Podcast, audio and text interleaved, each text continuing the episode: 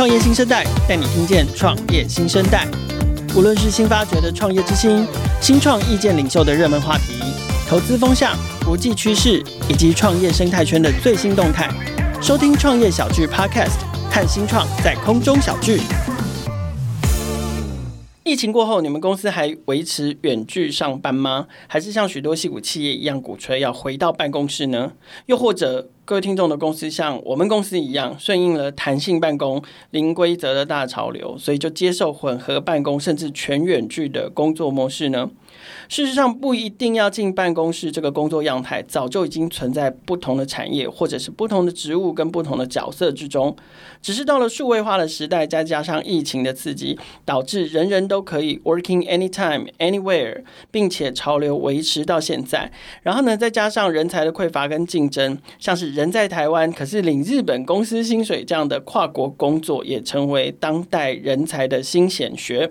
我们今天创业新生代节目邀请到的是 Swice 的创办人兼执行长 Bruce 来到我们现场，跟我们聊聊跨国人才跟线上虚拟办公室这件事情。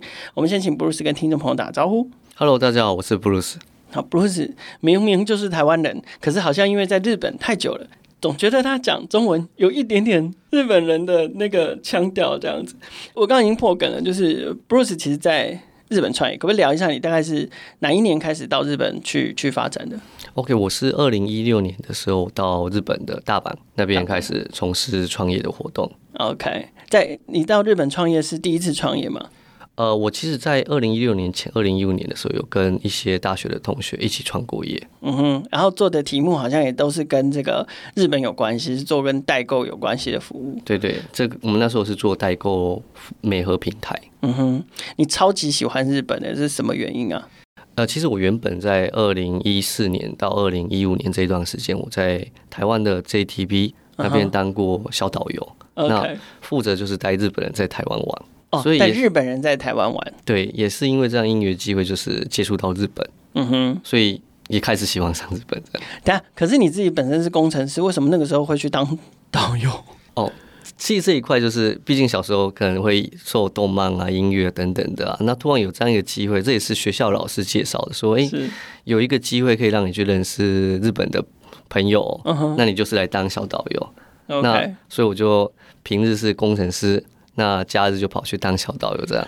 所以主业是工程师，然后副业去当小导游，接待日本来台湾观光的朋友，然后后来自己做了台日代购媒合平台，然后结束了之后，二零一六年开始就到日本去发展，就开始创业。那那个时候创业，你们主要做的项目、服务内容是什么？其实我后来在二零一五年跟刚刚提到说做过一次呃这个台日的媒合代购平台，但因为一些原因我们解散。那应该说，我先退出了。那退出之后呢？我二零一六年又拿着这个题目再跑到日本的大阪再挑战一次，结果如何？结果其实二零一八年我们也是又撤退了，又撤退了。那个时候的原因是什么？呃，因为我们像这种国际媒合代购平台，它本身的商业模式是手续费。对，其实手续费就大概是两到三 percent 左右。那我必须要说，就是可能我们针对的市场是台湾人，其实我们很容易被 cancel 掉。就是，oh, 甚至手续费稍微抽了一下，可能 maybe 我们的受众族群的消费者他们就不愿意买单。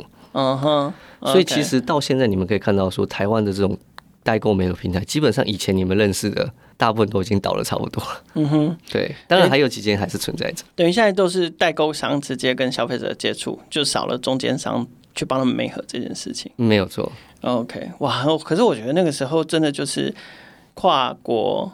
代购跨国就是去买海外商品这件事情是真的很热络啦，所以也导致在那段时间有这样的商业机会出现，就是说，那哇，这这个代购的卖家这么多，那应如何帮你找到呃最适合你的，可能价格最好的，或者是品质最好的代购卖家？那在从中可能有一些美合的机会，这样。对，没有，我们那时候主要媒合是让呃旅行者跟想要东西的人去做一个媒合。嗯哇，这又更零碎了。要真的能够促成交易是非常非常辛苦的事。然后你们又只抽那个两到三帕啊，真正赚到一定规模的钱是不容易的事情。没有错，所以那时候做这个事业大概已经赤字了差不多将近将近两年吧，就真的撑不下去了，嗯，就撤退了。OK，那撤退了之后呢？继续待在日本？撤退我也是继续在待在日本。那不过我前前后后在日本，必须要说，我们光做这个事业绝对生活吃不下去的。是，所以我在日本也待过两间日本的公司。然后就自己创业，然后还自己当职员这样子。没有错，就等于说早上的七点到下晚上的七点这一段时间是在日本公司。嗯，那晚上的七点到晚上的十二点就是我的我要做的创业题目。可是日本公司会接受员工兼职这件事吗？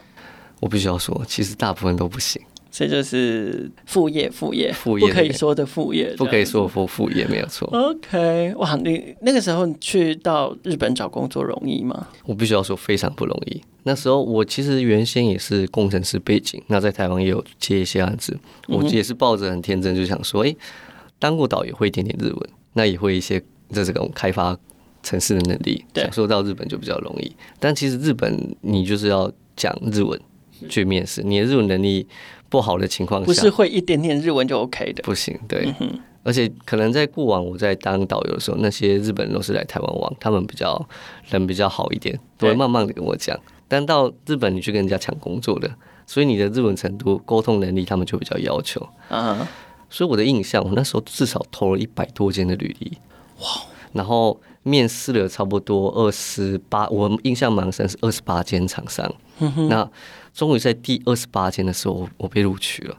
那一百多封履历，只有二十八，就差不多百分之二十的面试机会，而二十八分之一的录取率。对，然后花了三个多月时间。OK，然后那是那段时间没有收入，然后创业还在烧钱，这样。那一段时间其实我有坦白说，我还有打工过。OK，我在日本的大阪有去。那种叫做 yakitori，就是那种居酒屋，啊、那边也有去当过打工的，这样就是当外场端盘子，对对对对，就就就为了要赚生活费，没有错，就为了想说再多待待久一点，机会就是我的了，就是单纯的这样想，就是为什么不回来台湾？因为我认为这个题目是非常有趣的，我那时候就、嗯、其实我相信很多创业家都一定深信着自己想要做的题目一定是可行的，嗯，那也认为说我们只要熬过这个。痛苦的阶段，下一个迎来就一定是春天，大家都会这样想的。对，对，可是后来一八年，嗯，还最终还是放弃这个题目了。没有错。对，那那个时候也还没有想要回台湾。其实我必须要说，我有几次真的是有想过，好几次，好几次自己脑袋上有想过。但是我那时候去日本前的时候，我找一个 member，嗯哼，就是要一起来做这个题目的 member。对，那他就是我们公司现在可以说是营运长的一个角色，叫 Ivan。你把 Ivan 那个时候你就把 Ivan 拖下水了。对对对，OK。然后我们也都是，他也是，我印象那时候他那一段时间也是边跑 foodpanda，然后晚上边跟我们两个人一起在那边创业。Uh huh. 那他在台湾吗？他在台湾，他在台湾，我在日本。对，靠你，OK OK 对。你害得他还要去跑 foodpanda。对 对对对，我们就是大家早上想办法让自己生活过得去。那晚上就另外运用一些时间，我们就想办法全力以赴去做好事情，所以我们没有六日。酷哦！然后呢，所以对你来讲，就是说，你虽然想放弃，可是你又你又觉得你已经把艾文拖下水了，所以你又不能就这样简简单单的就结束一切这样。对，其实我有好几次放弃的时候，是艾文突然跑过来，又积极的跟我说：“哎，思维，你觉得这个怎么样？布鲁斯，你觉得这个怎么样？”之类的。对对。那看到这样的姿态的时候，就突然觉得说：哇，我好像不能比他再更，我怎么我怎么这么的沮丧呢？看到这样就更要努力一点，这样才可以。是，是 OK。然后蹭蹭蹭，在二零一九年开始，先在台湾成立了你目前的其中一家公司，叫阿利恩。对，阿利恩主要是做什么？我们主要是做呃所谓的系统开发，就是云端的系统开发。嗯譬如说，所谓的 Web 的一些管理系统啊，或是媒合的平台啊，或是 APP，就等于说，这间公司其实就是我的自己老本行，就是我自己工程师，就是替人家开发系统，代客开发服务，没有错。对，所有要的咨询服务你都可以做给他，这样子。对对对，OK。那因为那时候我也开始去学习到一些比较偏向经营公司，因为毕竟以往都是理工背景。比较没有一些商业相关的资讯，然后就去做想有趣的题目。嗯、那那时候我还是认为说，首先我们还是要有一个稳定的金，就是现金流。对，那现金流呢，最快的就是做系统开发，自己知道熟悉的嗯、这案子，没有错。对，OK OK。然后可是你到了二零二零年的下半年就推出了我们今天要聊的这个 Swice 这个服务。那个时候怎么会想到要做这个题目？其实我必须要说，系统开发我差不多是二零一九一八年的年底就开始进行。嗯，那二零一九年的四月份，我就正式从日本的公司，就是所谓的。社员这个角色变成独立出来了，在二零一九年的台日本的四月这边，那时候我们就开始在接，我就自己个人在接一下现金流已经达到一个稳定的状况的时候，对，我在台湾这边也接着就设立公司，对，那也让 Ivan 就是 foodpanda 你不要做了，终于有薪水，对，终于有薪水，稳定的公司会付我薪水了，对，我们也是二零一九年的十月份 Ivan 才就进来，是。那接着呢，我们就二零一九年开始案子越来越多的时候，我在台湾也开始在请工程师了。但也很巧，就是二零一九年我回到台湾，那个我印象那时候我们公司成立是十二月份二十四号，那银行还在筹备处的时候，我回到日本的没有多久就疫情发生了。对。你就你就回不来了，我就回不来。对，所以我们的公司成立就银行，我印象玉商银行还一直卡在筹备处这个阶段。哦，对，OK，因为因为你你你没有办法，公司老板卡在海外没有办法回来。对，对甚至我办公室刚签完约，我也进去，连那个做都还没可能没做不到五次，就回不来了。嗯，那时候就陆陆续续，因为 Ivan 是我们公司第一个人嘛，那接着我就再去陆续找其他的工程师进来做日本的相关的案子。是，那其实我感觉到一个最大的问题就是远距工作。其实我也是第一次可以说是雇佣那么多的人，是在二零一九到二零二零年的这个这段经验。那第一次当老板，你想象一下，自己的从自己的赚的钱里面的拿出来，拿出来去付薪水。那同时呢，有时候看不到结果的时候，甚至然后又疫情，又疫情，对，他们又不在你眼皮底下做事，没有错。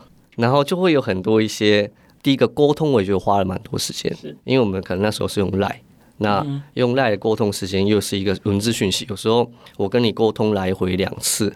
三次我都还没办法了解那个内容的时候，我们有时候想说打电话比较快一点。对对，但也不晓得说这时间打电话给你好不好？我相信大家应该都有这种心理，就是我现在有一件事情想要赶快问打来，然后就在忙啊，不能接啊。对对，你就会不知道说是不是该打了 timing。是那那以及第二件事情就是说，因为我们做系统开发，我们跟客户那边是会有所谓的 d a y l i g h t。是那如果 d a y l i g h t 赶不上的话，其实对我们公司影响蛮大的。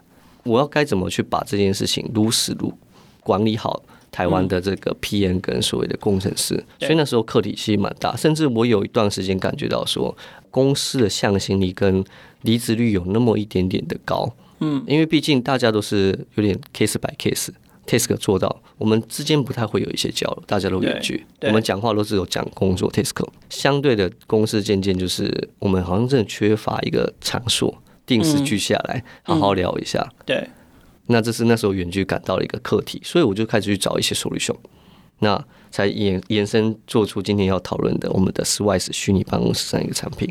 嗯哼，那如果如果是这样的话，你们做了 Swice 这样的产品，可不可以聊聊？那你们的 TA 会是一个公司里面的谁？我们先先从一个公司里面讲起，就说是谁比较合适使用。像你刚刚有提到。有一段时间，员工或同仁之间，好像那个向心力渐渐的消失，而且人很奇怪，人都不喜欢被管，可是你又不能完全真的完全不管，你完全不管这个人的时候，他就会觉得哦，都没有人管我啊，我没有，我好像没有存在感，我好像不被重视。所以，一家公司里面，谁是 Swise 这个服务的最主要？你们希望觉得最适合，也也觉得最主要的使用者？OK，我先说，其实现在使用我们 Swice 里面最多有感的人就是新人。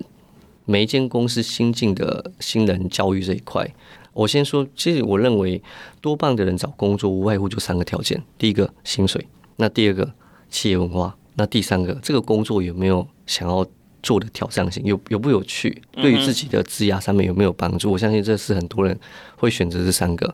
那远距工作的时候，你可能只会只剩下工作有不有趣。跟薪水、企业文化这件事情，渐渐失去了跟同仁之间的沟通。那甚至有一些内容，我们没办法去了解到其他同仁的状况。那你们渐渐会产生出一个叫做孤立感，就是孤独感的感觉。我好像一个人在单打独斗的样子，对，就会失去团队上面该有的一个氛围。嗯哼，所以我们的产品会比较偏向是像这类型的团队，或是说新人刚进来的时候，他们一定会有一些人都会客气嘛。我现在方不方便问我的？上司，嗯，这个问题，嗯、有时候因为因为有有见到人的时候就可以直接问了，对，可是因为远距，对，就像你刚刚讲的啊，我现在可以打给他吗？就被取代那个我走到他位置旁边，没有错，去问他事情，这个这个动作，可是因为没看到人，所以不知道方不方便，打了电话又觉得怕太突兀，嗯、可是传了讯息不读不回或已读不回，你也不知道啊是怎样。啊、是可以讲吗？讲。没有错，甚至就是我们也看不到对方的表情，你知道吗？对，不晓得哇，对方看起来好可怕，好严肃的样子。不要问好了，对方只回在忙，好像啊，糟糕，生气了嘛？嗯、对对对对，就其实只是因为没有空单手打字而已，只能打两个字。没有错，对，所以这个就是会产生出一种沟通的隔阂。我们人就光讲话都会有一些认知上面的问题的，更何况是文字上面在传。对对，OK OK，所以你觉得是一般的这个 staff 之间同仁之间的这个 co-work 沟通，然后甚至是教育训练是最适合的。哦，那没有错。那对于我们好像都还忘了跟听众朋友讲一下，那 Swise 提供的是。就一个虚拟的空间而已吗？还是它具体在这个所谓的虚拟的办公室的这个概念里面，在这个环境里面，它还可以做到哪些事情？OK，在我们的线上虚拟办公室上面呢，我们就是每一个人进到里面都会有一个虚拟的阿帕达，虚拟的化身。嗯，那这个虚拟化身，你们彼此靠近彼此，就可以立即的进入所谓的通话跟视讯，就有点像是线下的同仁可能坐在旁边，你就可以马上问他说：“哎，不好意思，我想问一下这个问题。”那那我可以先设定，就是就算他靠近，也不能开启通话，因为我就在忙啊。哦，在我们的里边都可以去设定你们的状态，忙碌中、离席中、现在方便对话中之类的。OK，所以某一些层面上也可以让进到所有的人，你们自己的现在工作的 status 告诉其他的人。嗯哼，就是我现在方不方便说话。那会不会有些人就是很贱，他就一整天都光忙碌，就是叫大家不要来吵他，然后他其实就是看剧之类的，在打混啊？这个部分当然也是可以的。对，那坦白说，我们也有背后一些可能比较偏向是生产力分析的一些功能哦。所以假设说一整天看剧的情况下，我们在某一些层面来讲，对于管理层、对于老板，他们还是看得到这些数据。就是想说，这个人怎么感觉就是好像是。挂网而已，这样对，爱在 idle 的状态，好像都没有在工作的。OK，所以一个虚拟办公室，然后每一个同事可以有自己的 avatar，然后靠近就可以通讯、跟沟通、跟交流。除此之外呢，还有没有什么其他的这个服务在里面？我们这个产品有一个里边最大的一个特点，就是我们有针对所谓的语音字幕翻译功能，就是我们让所谓的跨国团队。嗯，包像我们公司有日本人、跟台湾人、跟还我们还有中国人。那、嗯、那这些的人，他们该如何？譬如说，我现在讲日文，那他就会变成繁体中文。嗯哼，这样的一个语音，怎么让跨国团队可以更及时性的沟通？所以，其实源自于你们最早的需求，你们反而不见得是。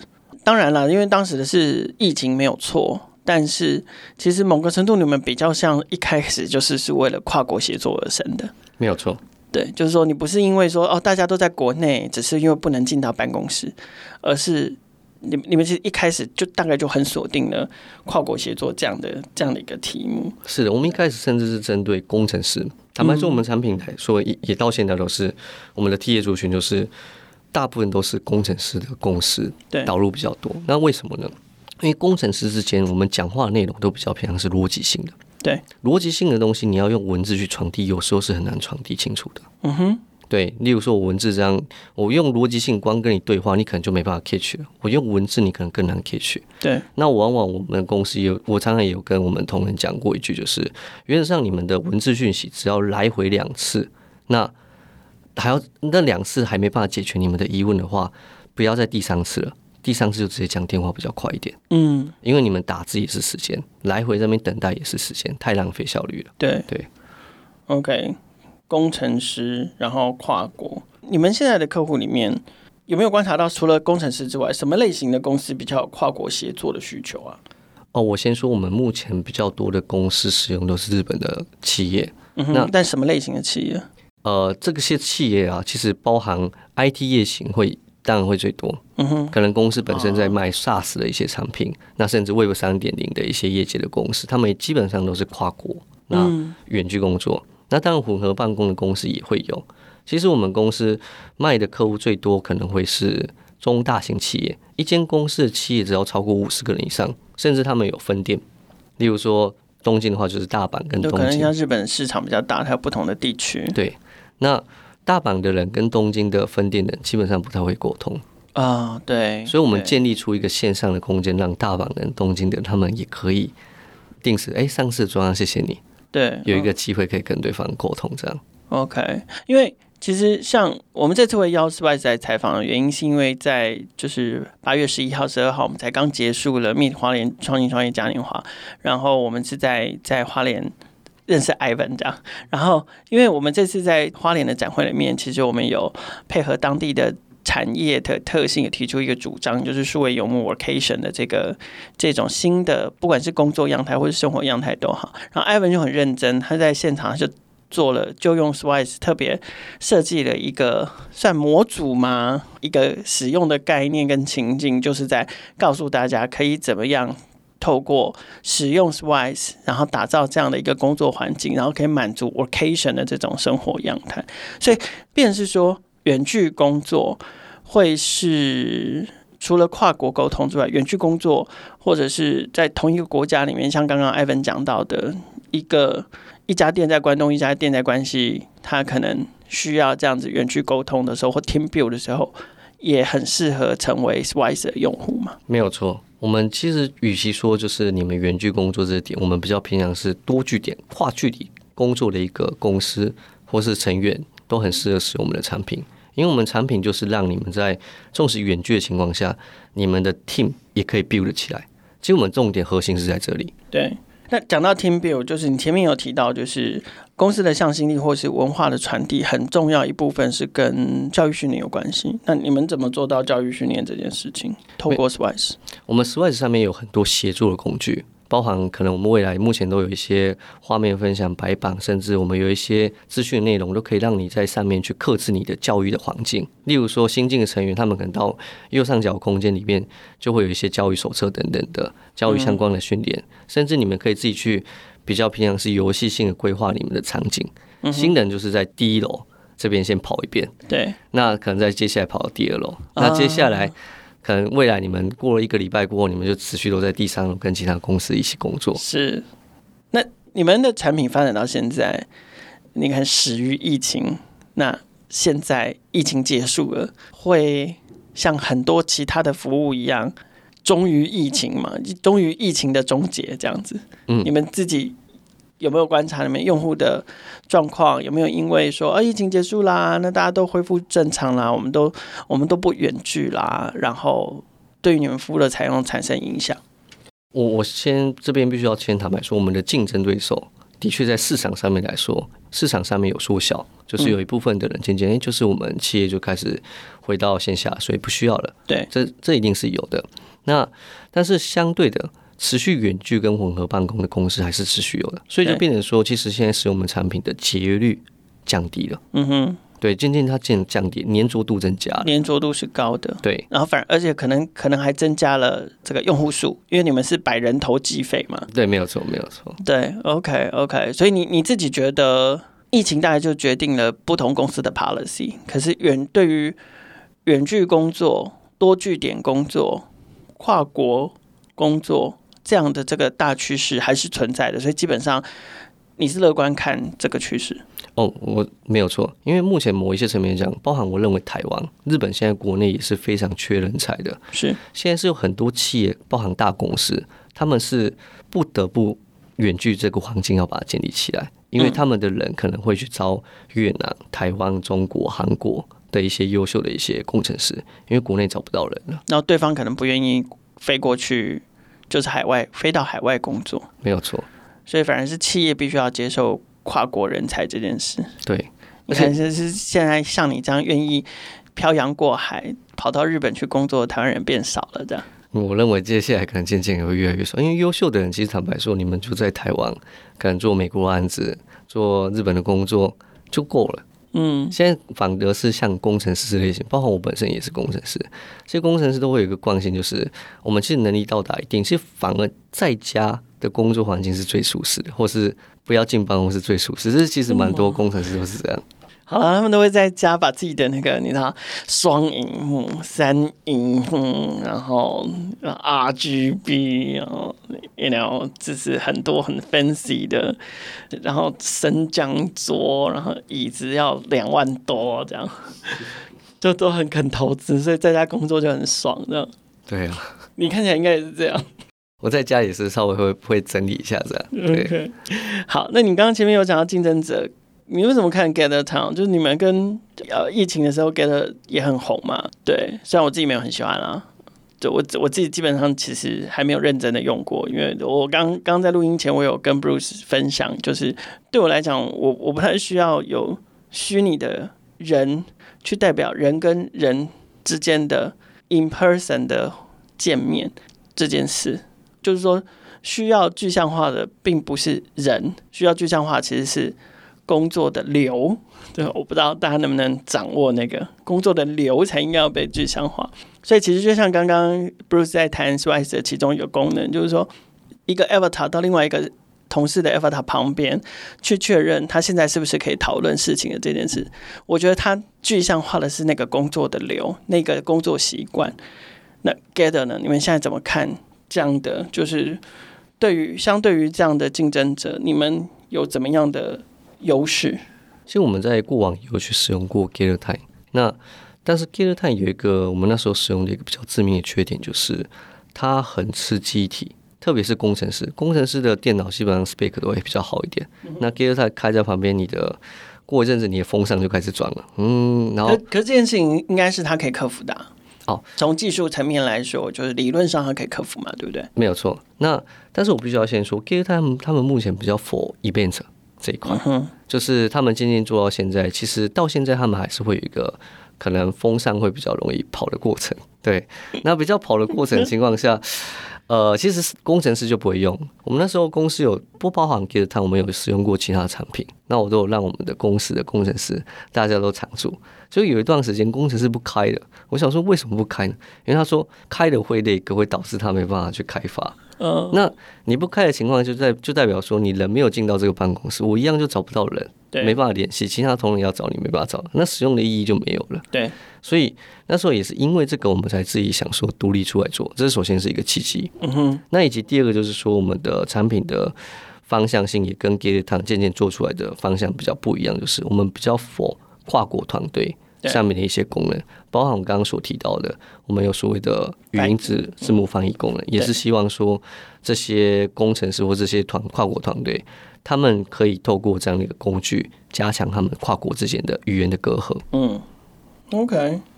那甚至我们的产品也比较针对 Office Office 的一些功能，协作功能啊。那这个是 Gather Time 他们比较没有，他们可能比较 for event。然后 event，你讲 office 是就是办公环境里面的工具，那大概有哪一些工具呢？像我们可以在上面放你们的一些简报、PPT 或是等等内容。白板，刚刚你有讲到，然后一起放上去，你们可以在这个空间共同的去编辑、去协作。嗯嗯嗯，OK。你目前主要的客户应该就是日本跟台湾两地的客户嘛？这两地的客户他们的。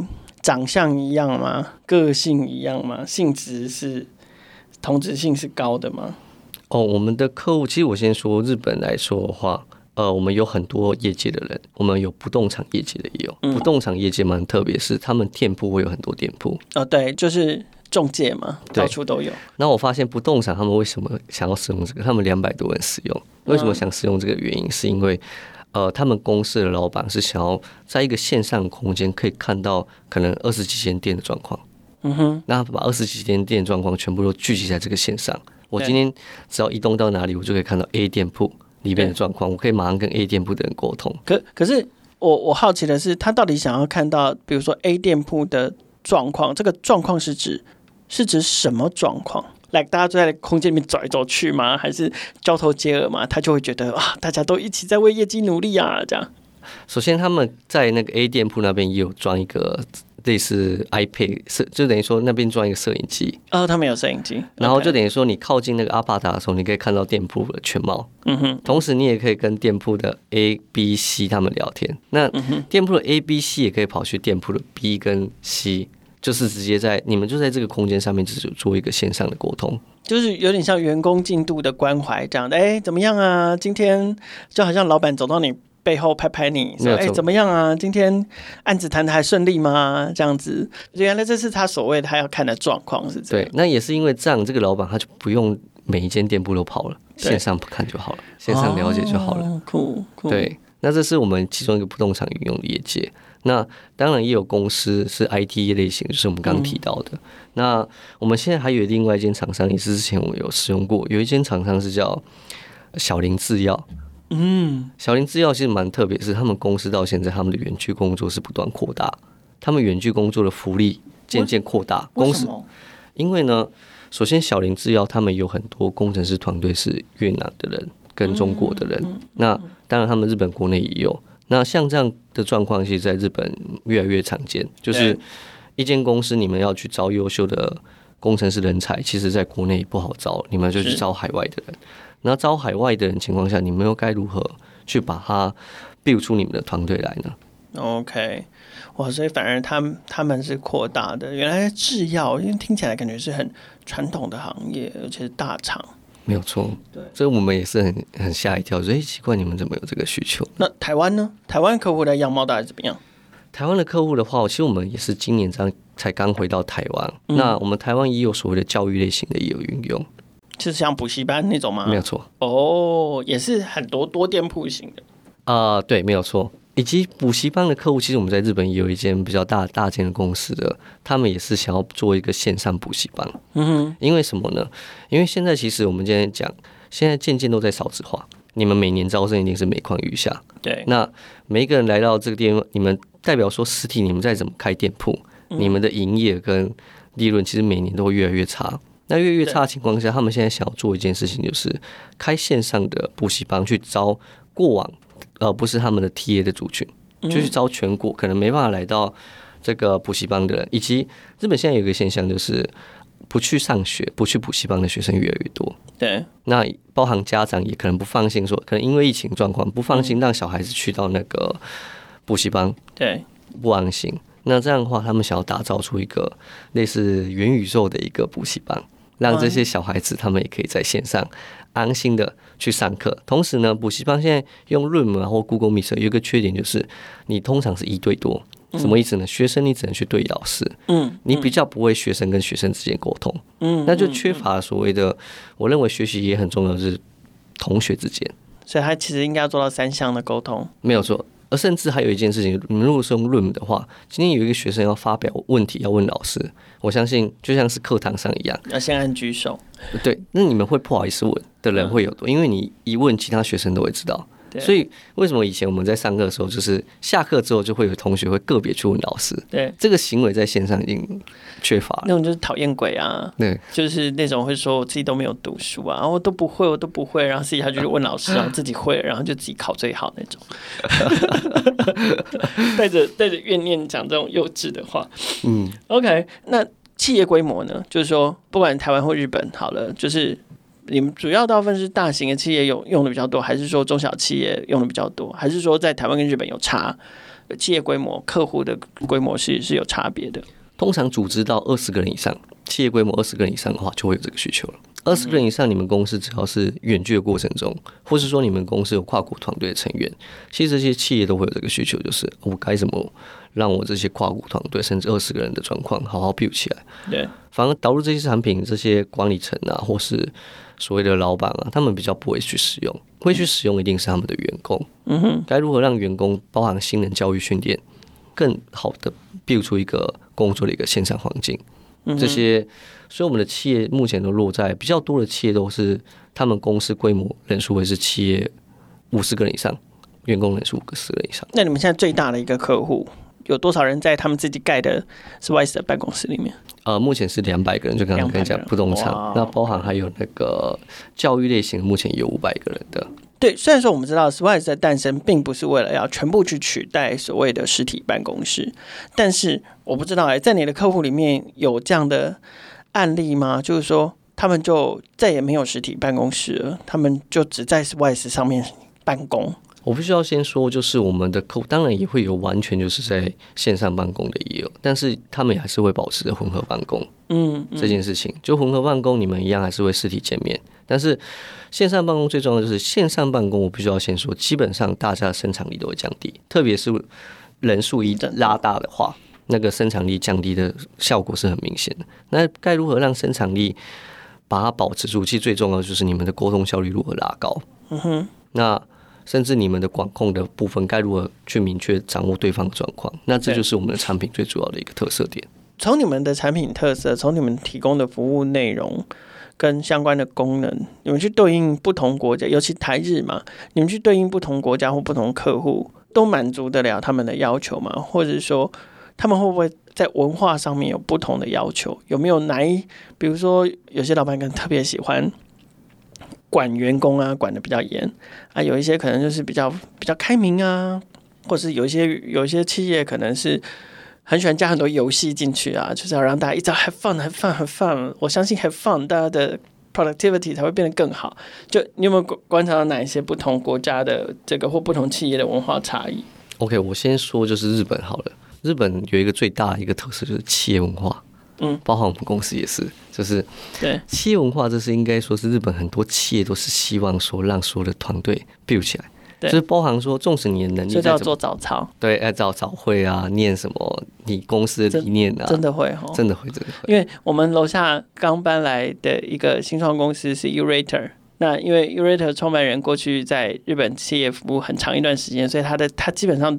的那个企业文化是很受日本企业文化影响，他就在他们公司内部是导入早操这个行为，然后他就说：“对啊，在日本就是很多企业，绝大多数的企业，我记得他好像说了一个数字是百分之八十还九十以上的企业都有这个习惯，真的吗？”是真的。其实我待过日商也是有，都是做早操吗？还是说是都有固定一个 ritual 一个仪式啊？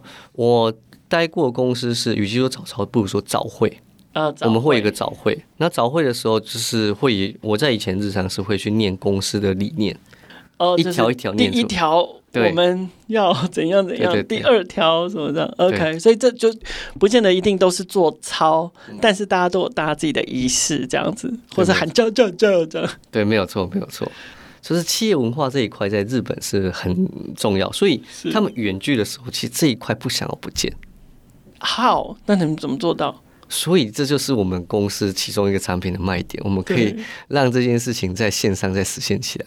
所以某一个时间点，比如说日本时区的早上九点或八点半，在 Swiss 的宇宙里，就有很多家公司都在念他们的，可可能就会聚在这边，就开始公司就每一个念，而且大家都要跟着念之类的。我们公司是没有到这种程度。疯哦，那你们服务应该也可以卖给庙啊？好像可以的，对不对？是全国的那个分寺有没有分社，全部都一起早上一起做早课。日本的企业真的很重，比较重视人际关系，当然也会有所谓的上司跟下司、前后辈之间。可是他仍然是人际关系的，没有错，对，没有错。所以他们的人际关系这一块吃的很重，我认为吃的比台湾重蛮多的。嗯嗯嗯。嗯所以这也是你们商机所在。Even 在虚拟的环境里，他的那个人际关系还是要具体的存在着。没有错。OK。甚至我们公司有一些导入的例子，就是他们公司原本有一个员工跟某一个员工的处的不好，那个 A 员工，我们先叫 A 员工跟 B 员工处的不好。那 A 员工呢，他要离职了。那有一天他突然变远距工作，A 员工不离职了。因为什么？因为我不用见到 B 员工了哦，我一样可以继续工作。这也是这是远距的一个好处了，对。但他们到底是有多恨彼此？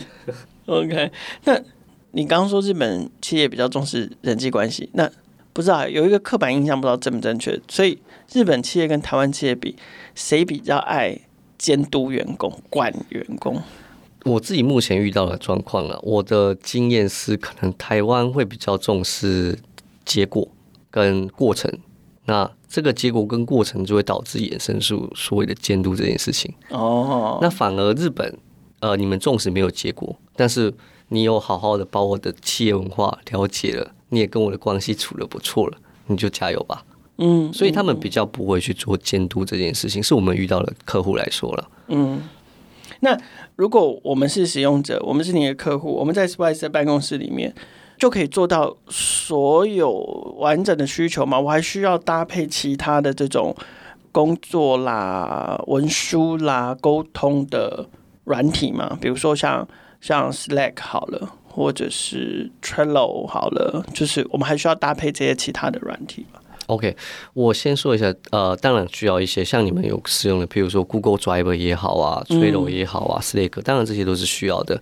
我们的产品，我们可以会一直以来都把它定义在所谓的商业沟通工具。嗯哼，就是譬如说你们过往是使用 Slack 啊等等，这些是属文字文字讯息的。那我们的就属于 Web 三点零的一个商业沟通工具。嗯，那当然它不会到全面取代。如果全面取代，那我们可能公司开发跟等等就要花了蛮，可能要再花更多的钱才。那有可能整合吗？比如说我们用 API 的方式，我可以把它变成是说，哎，我可以在 Swice 里面我也用 Slack。目前我们的产品来说，我们在今年的后半年会去整合所有的 Slack 跟 Teams 的一个讯息。嗯那就尽可能大家不用再去开那么多视窗，所以我们其实也有开放，未来也会开放一些 API，然后去整合其他的 SaaS。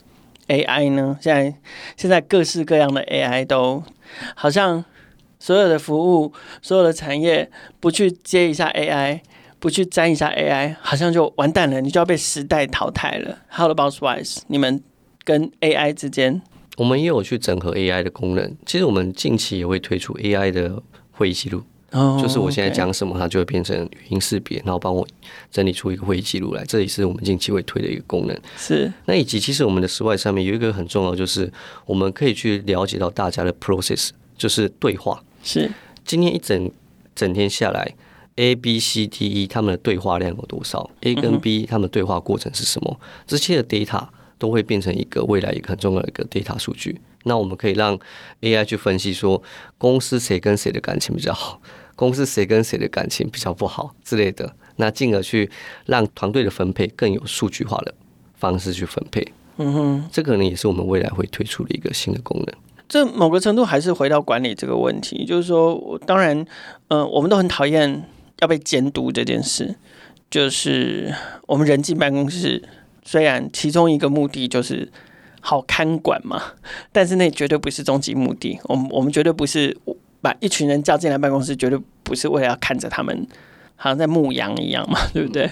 那同样的，我就我相信在 Swice 上面也是这样。但是，但是当然，对于呃企业主来说，他还是有管理上的需求。就像你刚刚讲的，他可能要管 productivity，他可能要管 performance，他可能要管 process 等等的。那那怎么管？你们有哪一些机制可以协助企业主管理好这件事情？OK，首先我们的产品上面可能有两个比较大特点的功能，一个是出缺型管理系统。对，我们的出缺型管理系统跟过往出缺型管理系统比较不同是，我们有办法比较客观的去取得对方的真实的呃有没有在电脑前的资讯。是，那这些都会变成所谓的一个 data，可以让企业主更明确知道说，哦，他今天一整天大概这几个小时都在电脑前面，那做哪些事情？嗯，那所谓 output 是有哪些东西？那这首先对于企业主。会有的一个功能，那以及第二个功能，我们其实有所谓的生产力分析的功能。嗯，就刚刚提到，对，嗯，你怎么分析啊？生产力分析，我们有所谓的人跟人之间的沟沟通的一个对话的一个数据上面会有。那以及第二个呢，其实这个功能我们在过往卖的不是那么好。那不过我认为有一些企业是会有一些需求，就是我们会提供，就是每一个的 user 他们一整天下来所开的浏览器 app。它的所有的量其实都会在存在一个 database 里面。嗯哼。那当他今天可能没有达到一个他所要的结果的时候，他可以看这个 process 哪边出了什么问题。嗯，理解。例如说，呃，今天我们明明想请他要做一个 PPT，但是他今天下来做不完。我们一人以往都用记忆去回忆嘛。诶，为什么今天做不完这个东西？但是我们把它变成一个数据之后，你可以看到说，哦，原来我今天早上的时候，我都在做 mail 的对应，跟客人那边客户对应。我下午。的一点到三点这两个小时小时才开 PPT 在作业，当然两个小时就做不完了。嗯嗯嗯，就类似这样一个生产力自我分析。那明天是我是不是可以把这个 mail 的这个时间放到下午？那早上做 PPT 呢？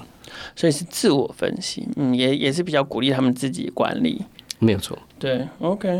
你们现在怎么收费？你们用使用数收费？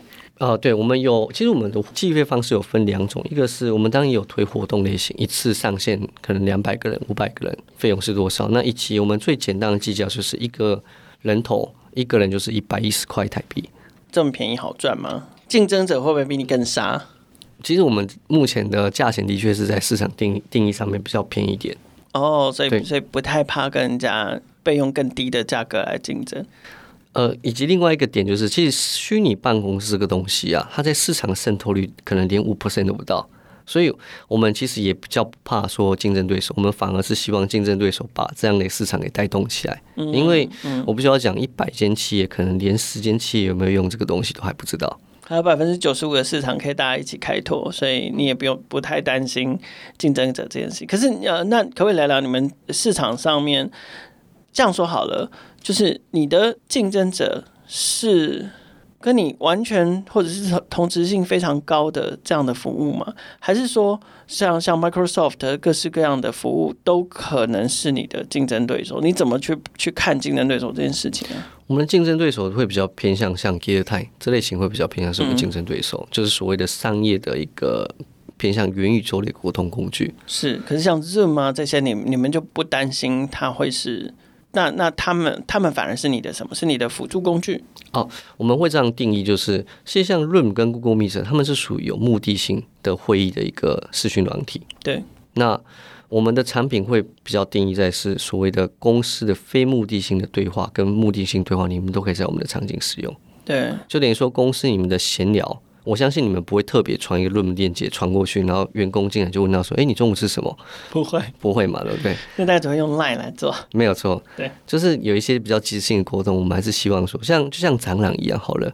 我们今天偶尔走过这个摊位，因为突然有兴趣，就你就会留下来注意一下，对，聊一下天。那办公室也是一样，茶水间之间的聊天，其实就是在我们的产品上面去实现的。嗯、OK。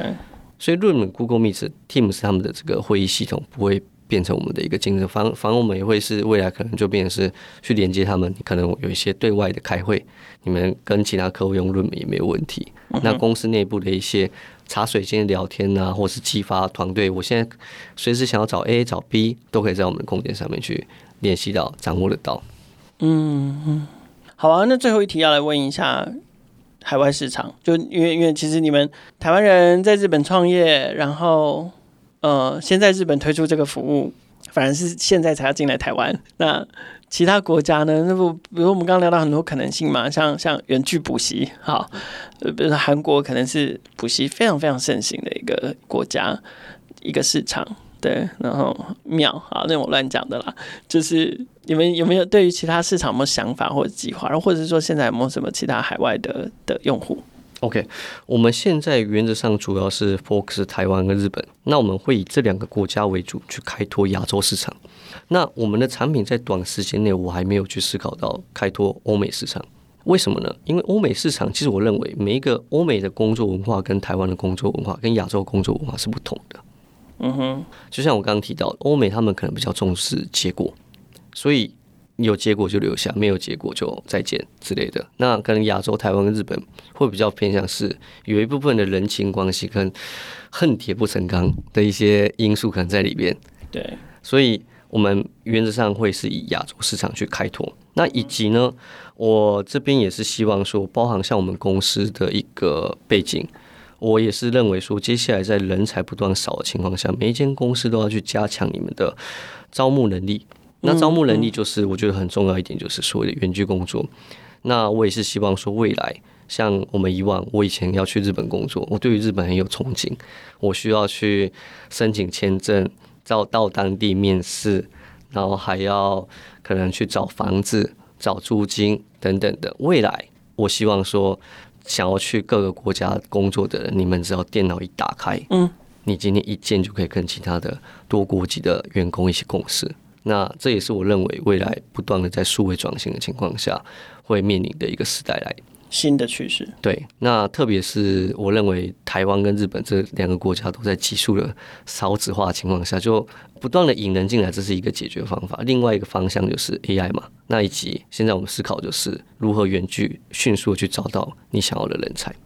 今天创业新生代很高兴邀请到 Swise 的创办人及执行长邱士纬 Bruce 来到节目的现场，跟我们分享。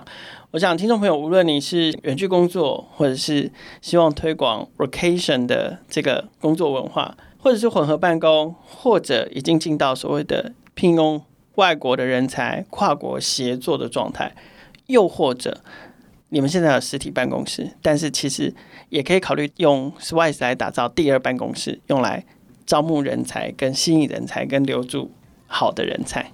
每周听一集，认识一个创业新生代。我们的节目每周三固定更新上架，记得追踪订阅，才不会错过任何一集更新。更欢迎大家把节目分享给关注创新创业的朋友，让更多人听见勇于挑战、大胆创业的创业新生代。